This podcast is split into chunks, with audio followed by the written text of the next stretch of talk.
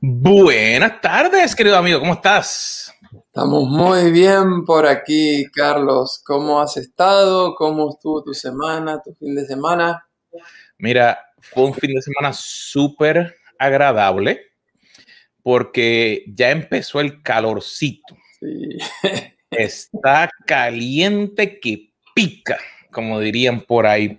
Y pues eso hace que uno pueda salir un poquito, los muchachos eh, pueden salir y jugar a la piscina y hacer diferentes cosas.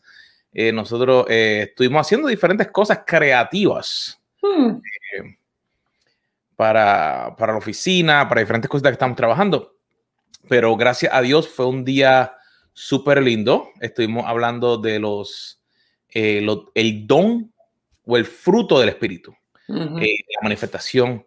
Y hemos seguido una, una línea desde el día de Pentecostés súper linda en nuestra iglesia y ha sido de, una bendición grande ver cómo Dios sigue manifestándose en cada una de nuestras vidas, eh, los que están locales, y ver cómo sigue creciendo nuestra familia, nuestra comunidad internacional, eh, conectándose a través de, todas las diferentes redes. Eh, qué hermoso es ver de que hay como un, nuevo brío, una nueva energía. Este, en algunos de los países eh, el coronavirus eh, no se ha superado, obviamente, pero yo estoy notando de que hay un... En muchos países hay como una nueva apertura, como que hay un poquito de esperanza de que esto ya este, en un tiempo más se va a poder superar. Entonces, las iglesias están aprovechando este, y hemos visto aún aquí en la ciudad de Orlando donde la asistencia poco a poco está también mejorando. Así que eso son muy buenas eh, noticias. Qué bueno, eso realmente nos, nos agrada porque entonces nos ayuda a poder darnos cuenta que a veces estamos pasando por momentos que a lo mejor pudieran pensarse de fracaso. Y si pensamos en, la idea de que pasamos un año, el cual fue súper difícil o un tiempo, y a veces nos enfocamos en eso, pero todos pasamos por momentos difíciles eh, todo el tiempo. y, y como hablamos la semana pasada, nuestra actitud hace la diferencia si fracasamos o si tenemos éxito dentro y fuera de nuestra vida espiritual y física. Absolutamente, eh, la actitud marca la diferencia y por eso que estamos no solamente hablando de eso en la semana pasada, sino que vamos a continuar con esta serie. La semana pasada estuvimos hablando de la relación que hay entre la actitud y la visión. Y hoy vamos a estar hablando de cuatro actitudes que nos conducen al fracaso. Y la razón por la cual eh, queremos hablar de eso es porque queremos precisamente evitar el fracaso y queremos este, ir hacia un estilo de vida de, victoria y éxito, ¿no?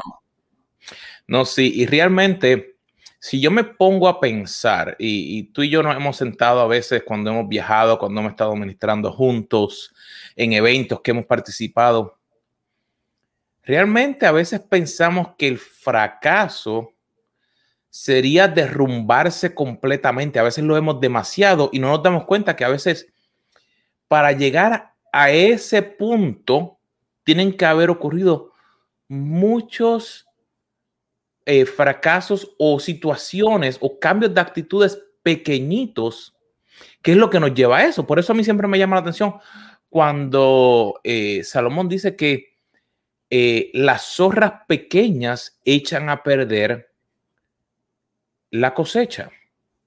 Y realmente a veces hay actitudes pequeñitas que a lo mejor diríamos no, no deberían tener un problema. A veces hasta, digamos, si, si esta es la primera vez que nos escuchas, a lo mejor cuando escuchas los otros programas, va a ver que hemos dicho de que estamos leyendo la Biblia en un año. Mm. Y a lo mejor eh, el tú estar haciendo eso debería ser una buena actitud, pero a lo mejor puede que se convierta en, en algo que vamos a estar hablando después, que, que tu actitud puede cambiar y afectar esa bendición que es leer la Biblia en un año, que ya estamos donde, Carlos, ¿dónde estamos en, en, este, en este día? Eh, estamos en uno de los libros de la Biblia más leídos, que es el libro de Salmos. Eh, yo conozco mucha gente que lee el libro de Salmos todos los días del año, o sea, no importa en qué libro le toca leer, pero siempre agrega uno o dos salmos, eh, hay algunos que agregan tres salmos, Además de eso, hay mucha gente que agrega, aunque sea un libro, un capítulo del libro de Proverbios. Este, nos está tocando para el día de hoy el estar leyendo entre el 37 y el 39. Hay días que nos tocan cuatro capítulos, como el, estos capítulos, especialmente el primero, es un poquito más largo, nos tocó nada más que tres capítulos en el día de hoy. Es un capítulo muy interesante porque a lo largo de todo el libro se va haciendo una comparación en todo el capítulo entre la vida del justo y la vida de la persona injusta, entre el bueno y el malo. Eh, entonces, eh, habla de la actitud de ellos, habla del camino de ellos, habla de la recompensa de ellos.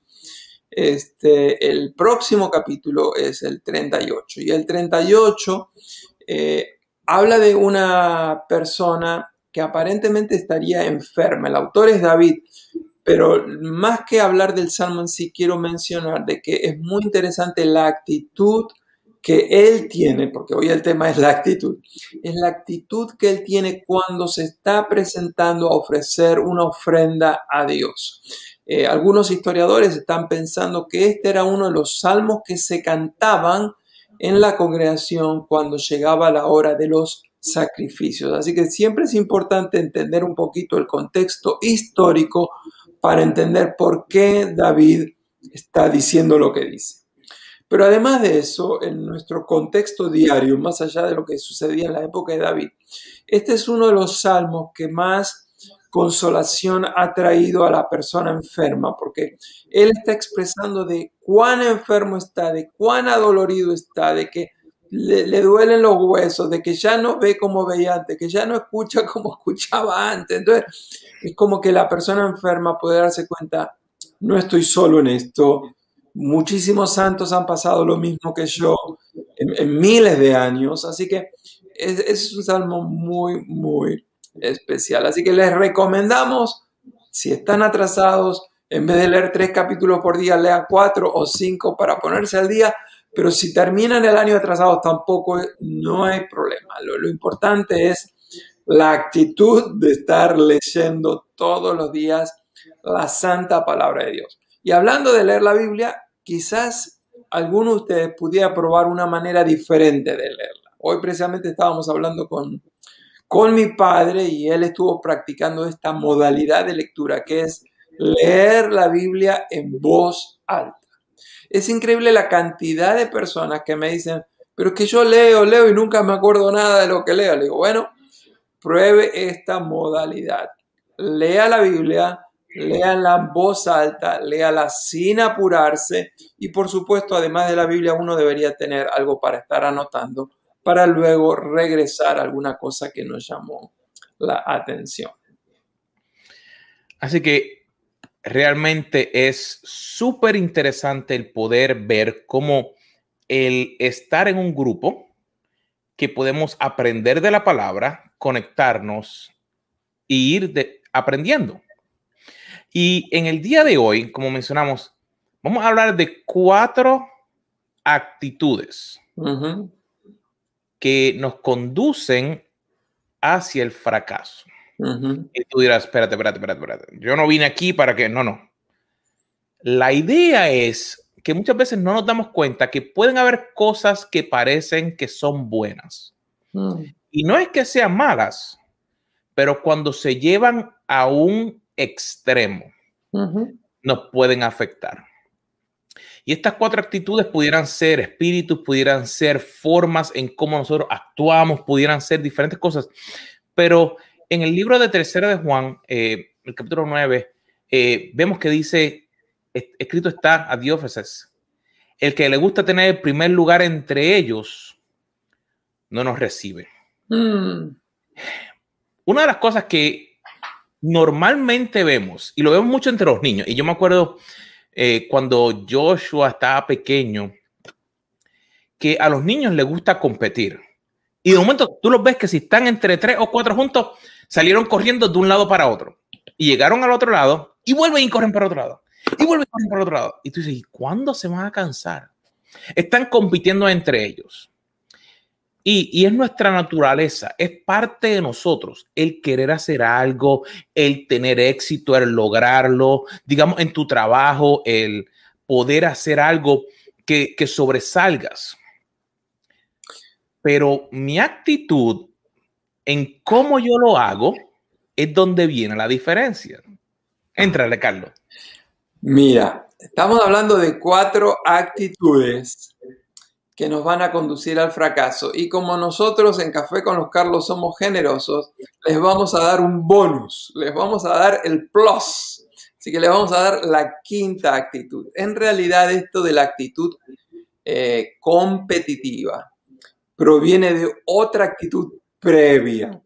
Y es la actitud de vivir comparándose con otras personas en vez de estar fortaleciendo y desarrollando los dones y talentos que Dios te dio, te vives comparando de cómo le estás yendo a otra persona. En vez de estar desarrollando tu congregación, te estás comparando con el otro pastor que está en el mismo barrio tuyo, en la misma ciudad, y tiene 100, 200, 300 personas más o que los videos de la otra persona se están viendo más que el video tuyo y tú dices, pero mis sermones son mejores, pero él tiene más gente que lo está viendo. Entonces, estas dos, el hecho de estar todo el tiempo comparándonos, nos lleva a estar todo el tiempo compitiendo y definitivamente ninguna de esas dos actitudes, ni la comparación ni la competencia, nos van a llevar a un buen puerto. Todo lo contrario, nos va a llevar a un naufragio. Este, además de otras cosas. Nos hace perder el tiempo, ese tiempo que podrías estar estudiando y creciendo en tu ministerio. Estás todo el tiempo mirando a ver qué pasa, qué no pasa, que te metes en el Facebook a ver si tienen... No, no, no, no. Por favor, ya somos grandes, somos adultos. Estas dos actitudes tenemos que absolutamente abandonarlas por completo.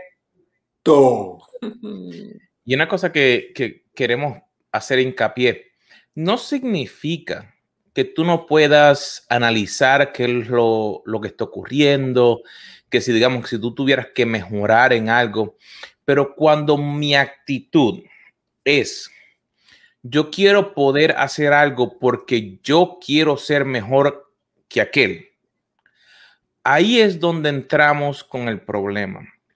Y eh, digamos, dentro de, una iglesia, pues sabemos que la comparación más fácil que pudiéramos hacer es, pues, esta iglesia versus otra iglesia. Pero si somos parte de un cuerpo, dentro del cuerpo, las células no están comparándose unas con la otra, sino que están tratando de ayudarse unas a las otras y cada una, un ejemplo, las células del ojo no quieren ser pie. ¿Tú te imaginas si el pie estuviera lleno de ojo?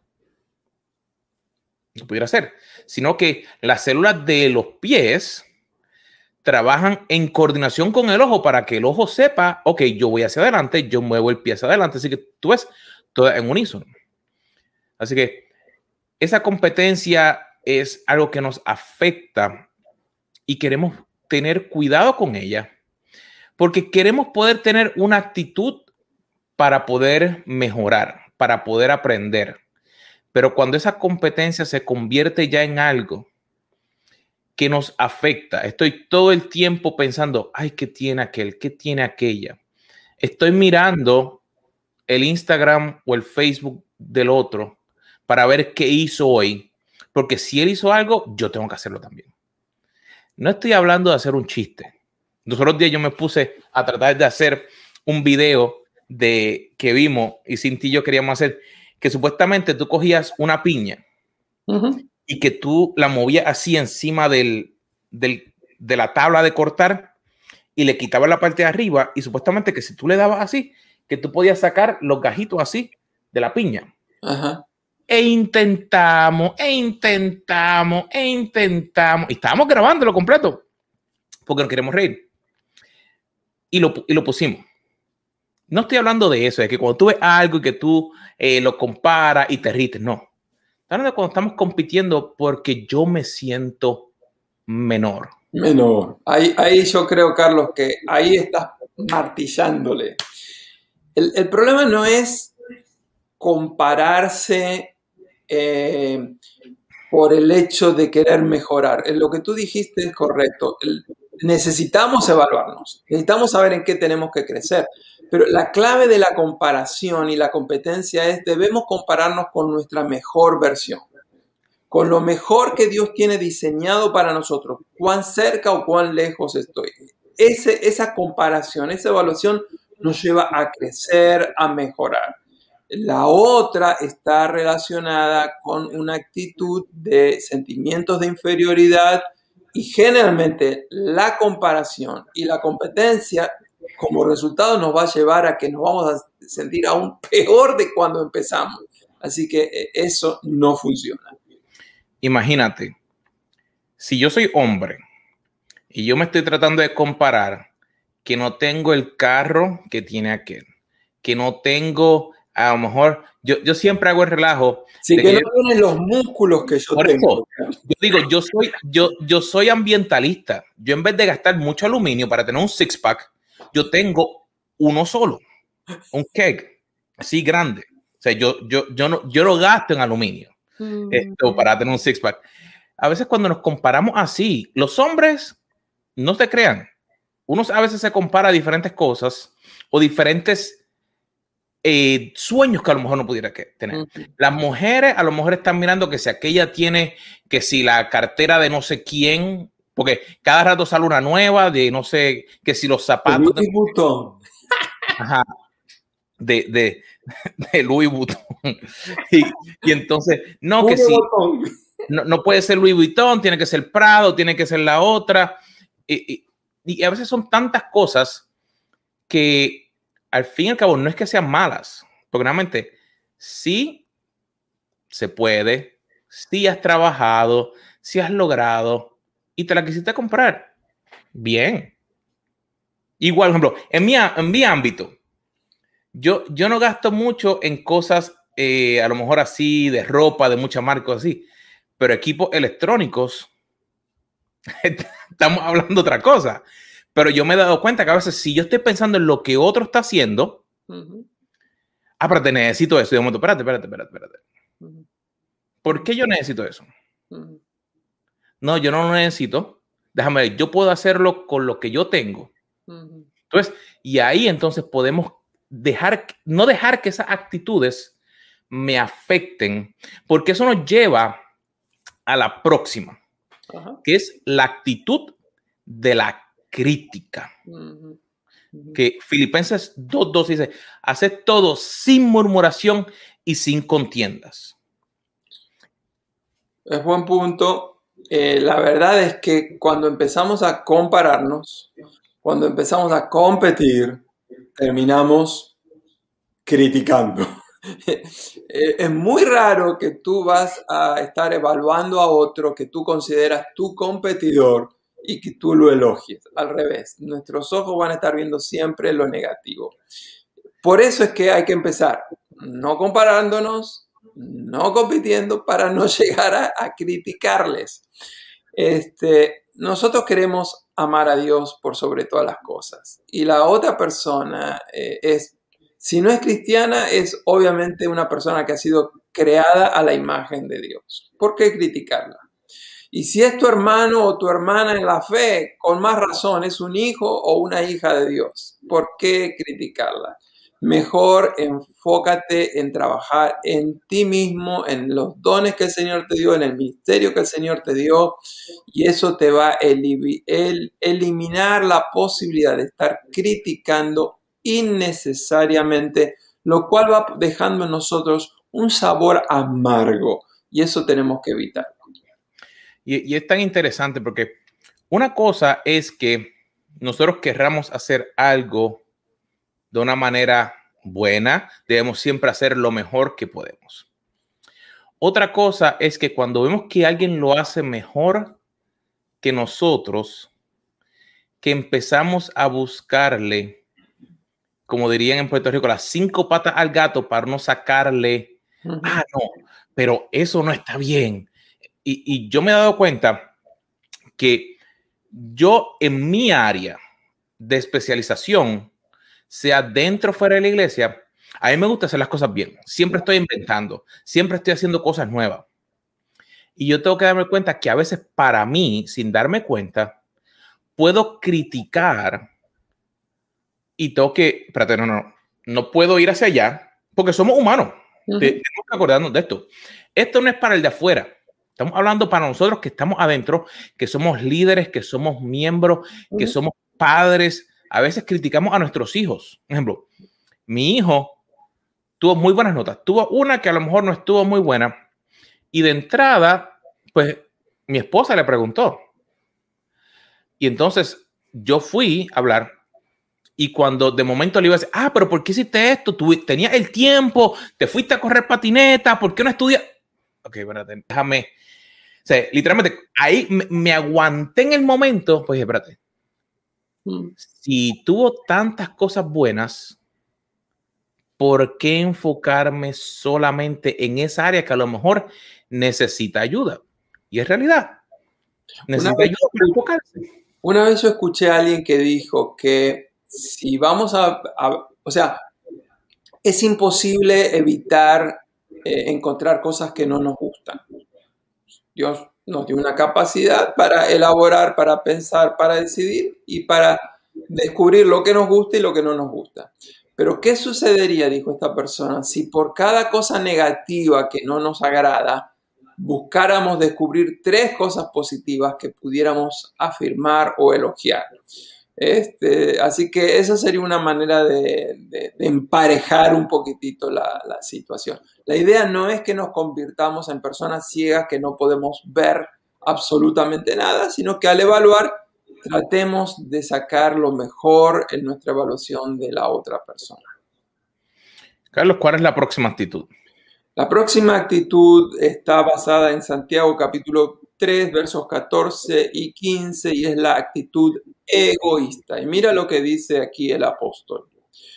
Pero si tienen celos amargos y contención, es decir, conflicto en vuestro corazón, no os jactanciéis, no se mientan los unos a los otros contra la verdad, porque esta sabiduría no proviene de lo alto, sino que es terrenal, que es animal y que es, esta palabra está fuerte, es diabólica. El hecho de estar todo el tiempo jactándonos de nosotros mismos, disminuyendo a los demás, mintiendo, en conflicto permanentemente, siendo personas celosas, eso no viene de arriba, sino de abajo, eso no viene del cielo, sino de la tierra, eso no es divino, sino que es diabólico. Así que la próxima actitud que queremos evitar a toda costa es la actitud egoísta, es la actitud celosa. Y, es tan interesante porque a veces yo, yo me puse a pensar, el ego viene de, de yo. Entonces, a veces pensamos que el egoísta es solamente aquel que se piensa que es bien grande, que todo es de ello. Pero tenemos también el otro punto opuesto, que es el que siempre es una víctima. Y tú me dirás, espérate, espérate, es un egoísmo. Mira lo que es. Si siempre tiene que ser todo que esté relacionado conmigo, es del ego, del yo.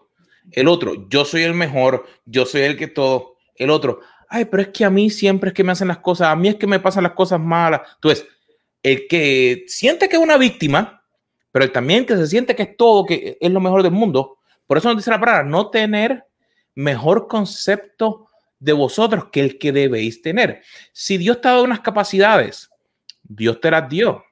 Gloria a Dios. Utilízalas para reino, utilízalas para que tengas tu negocio, para que puedas hacer, pero no, te, no nos creamos mejor. Y nuevamente, hay momentos en los cuales nos tenemos que chequear con esto.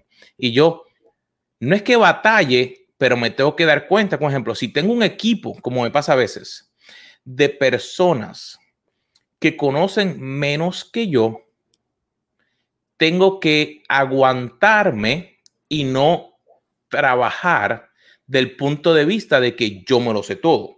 Nadie puede hacer nada como yo. Porque puede que sea la realidad, pero es porque Dios me ha dado unas capacidades, pero no son solamente para mí, sino son para que yo pueda enseñarle a otro, para que yo pueda multiplicarme. Por eso fue que la iglesia creció tanto. Imagínate si los discípulos recibieron el mensaje y se hubieran quedado ellos solitos. Mm. Estaban llenos, pero no hubieran hecho nada. Yo recibí, fue mío, yo lo sentí. No, tenemos que no tener una actitud egoísta, tenemos que compartir lo que Dios nos está dando y salirnos del medio para que la presencia de Dios pueda pasar por nosotros y poder entonces eliminar todas esas cosas de nuestra vida.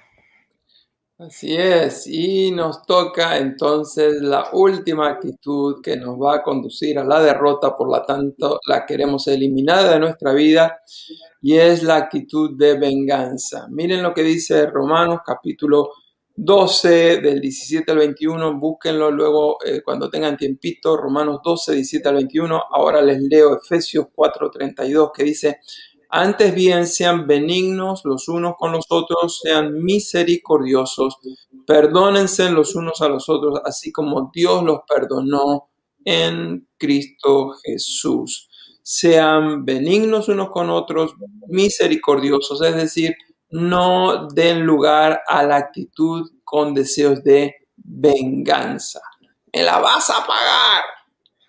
Esa actitud está en contra del reino de Dios. Eso apaga el Espíritu Santo de Dios en nuestra vida.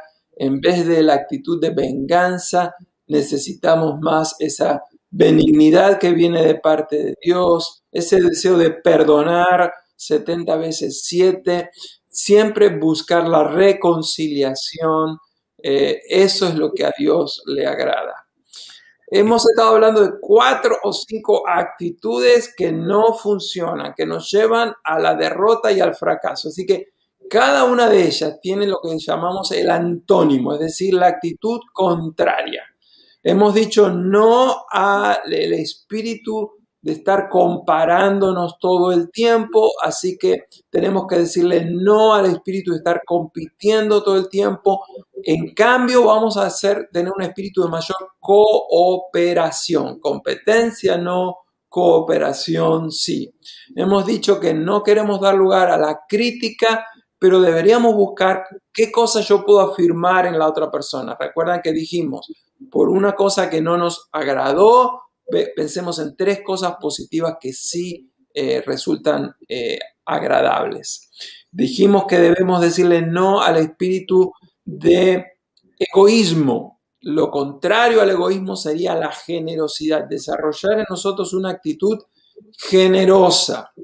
Fue muy lindo, esta mañana estábamos trabajando con un pastor, estamos preparando un encuentro de, de pastores aquí en Orlando y entre los dos estábamos compitiendo a ver quién va a cubrir más los gastos que va a ocasionar ese evento. O sea, fue muy lindo ver esa competencia, pero de generosidad. No, no, no, no, yo me cargo, no, no, no, déjame a mí. O sea, en vez de egoísmo, de pensar mejor que me quede más dinero en el bolsillo, ¿de qué manera yo puedo ser un portador de la generosidad de Dios para bendecir a los demás? Y la última dijimos, no a la actitud de venganza, lo contrario a la venganza sería un espíritu de misericordia. Carlos, una, una definición que a mí me gusta mucho de misericordia es esta. Misericordia es no darle a la otra persona lo que se merece. Eh, eh, cuando la otra persona nos daña, tenemos el deseo de, te voy a dar tu merecido. Pero la actitud de misericordia dice, aunque tú quizás merecieras eso, no te lo voy a dar porque la Biblia me pide que yo sea misericordioso. Y si yo quiero que los demás no me den lo que yo merezco y quiero que extiendan misericordia conmigo, lo mismo debo extender hacia mi prójimo generosidad en misericordia, misericordia abundante, como dice la palabra del Señor, que Dios renueva su misericordia cada día. Así que esa debería ser nuestra actitud, que cada mañana sea nueva la misericordia de Dios expresada a través de mí. Así así que querido amigo, ha sido un día maravilloso. No, no nos podemos olvidar de algo, Carlos. ¿De qué no nos podemos olvidar hoy? hoy, 15 de junio. Así. Del año 2021, estamos celebrando algo que sucedió otro 15 de junio, pero de el año 1931. Carlos, ¿qué habrá pasado por ahí? Eso. Miren quién está ahí. El otro Carlos, ahora, ya no son dos Carlos, ahora son tres Carlos. Café con los tres Carlos. Mira, ahí está Carlos Peralta, mi padre. Hoy está celebrando nada más ni nada menos que 90 años. Y miren lo que mi uh. esposa preparó para celebrarle. Los colores ahí de los globos Mire, ahí está, el, alimento, uno de los favoritos de mi padre, empanadas argentinas con la receta que le enseñó mi madre a mi esposa. Y como veíamos en la foto anterior, unos globos de dos colores, azules y amarillos, porque eso representan el equipo de fútbol de Boca Juniors, que es el equipo de mi padre y el equipo mío. Así que a mi padre, muy feliz cumpleaños en sus 90, que el Señor le siga dando mucha salud, mucha bendición, fortaleza en todas las áreas de su vida. Wow, realmente llegar a 90 es, es un logro. Y definitivamente el poder ver que su actitud para poder ayudar a otros, para poder seguir trabajando, es lo que ha hecho la diferencia. Yo sé que en tu vida y en la vida de muchas otras personas, igual que en la mía. Así que, queridos amigos, ha sido un placer de que estemos aquí, de que tú estés con nosotros y te invitamos a que cada semana te conectes con nosotros, comparte esto con tu familia, con tu amiga. Así que ahí donde nos estás viendo, hay un botoncito para que compartas. Si lo tienes en inglés, dice share. Si le da en, español, compartir. Así que compártelo con toda tu gente. Ahora mismo, compártelo, cógelo y envía el link a WhatsApp. Envíaselo a toda tu gente para que ellos también sigan aprendiendo y que podamos seguir creciendo. Porque no queremos actitudes que nos lleven al fracaso, sino que queremos poder tener éxito. Y la semana que viene vamos a seguir hablando de la actitud. Así que, queridos amigos, ha sido un placer tenerte aquí y nos vemos la próxima semana aquí en Café con los Carlos. Un abrazo para todos.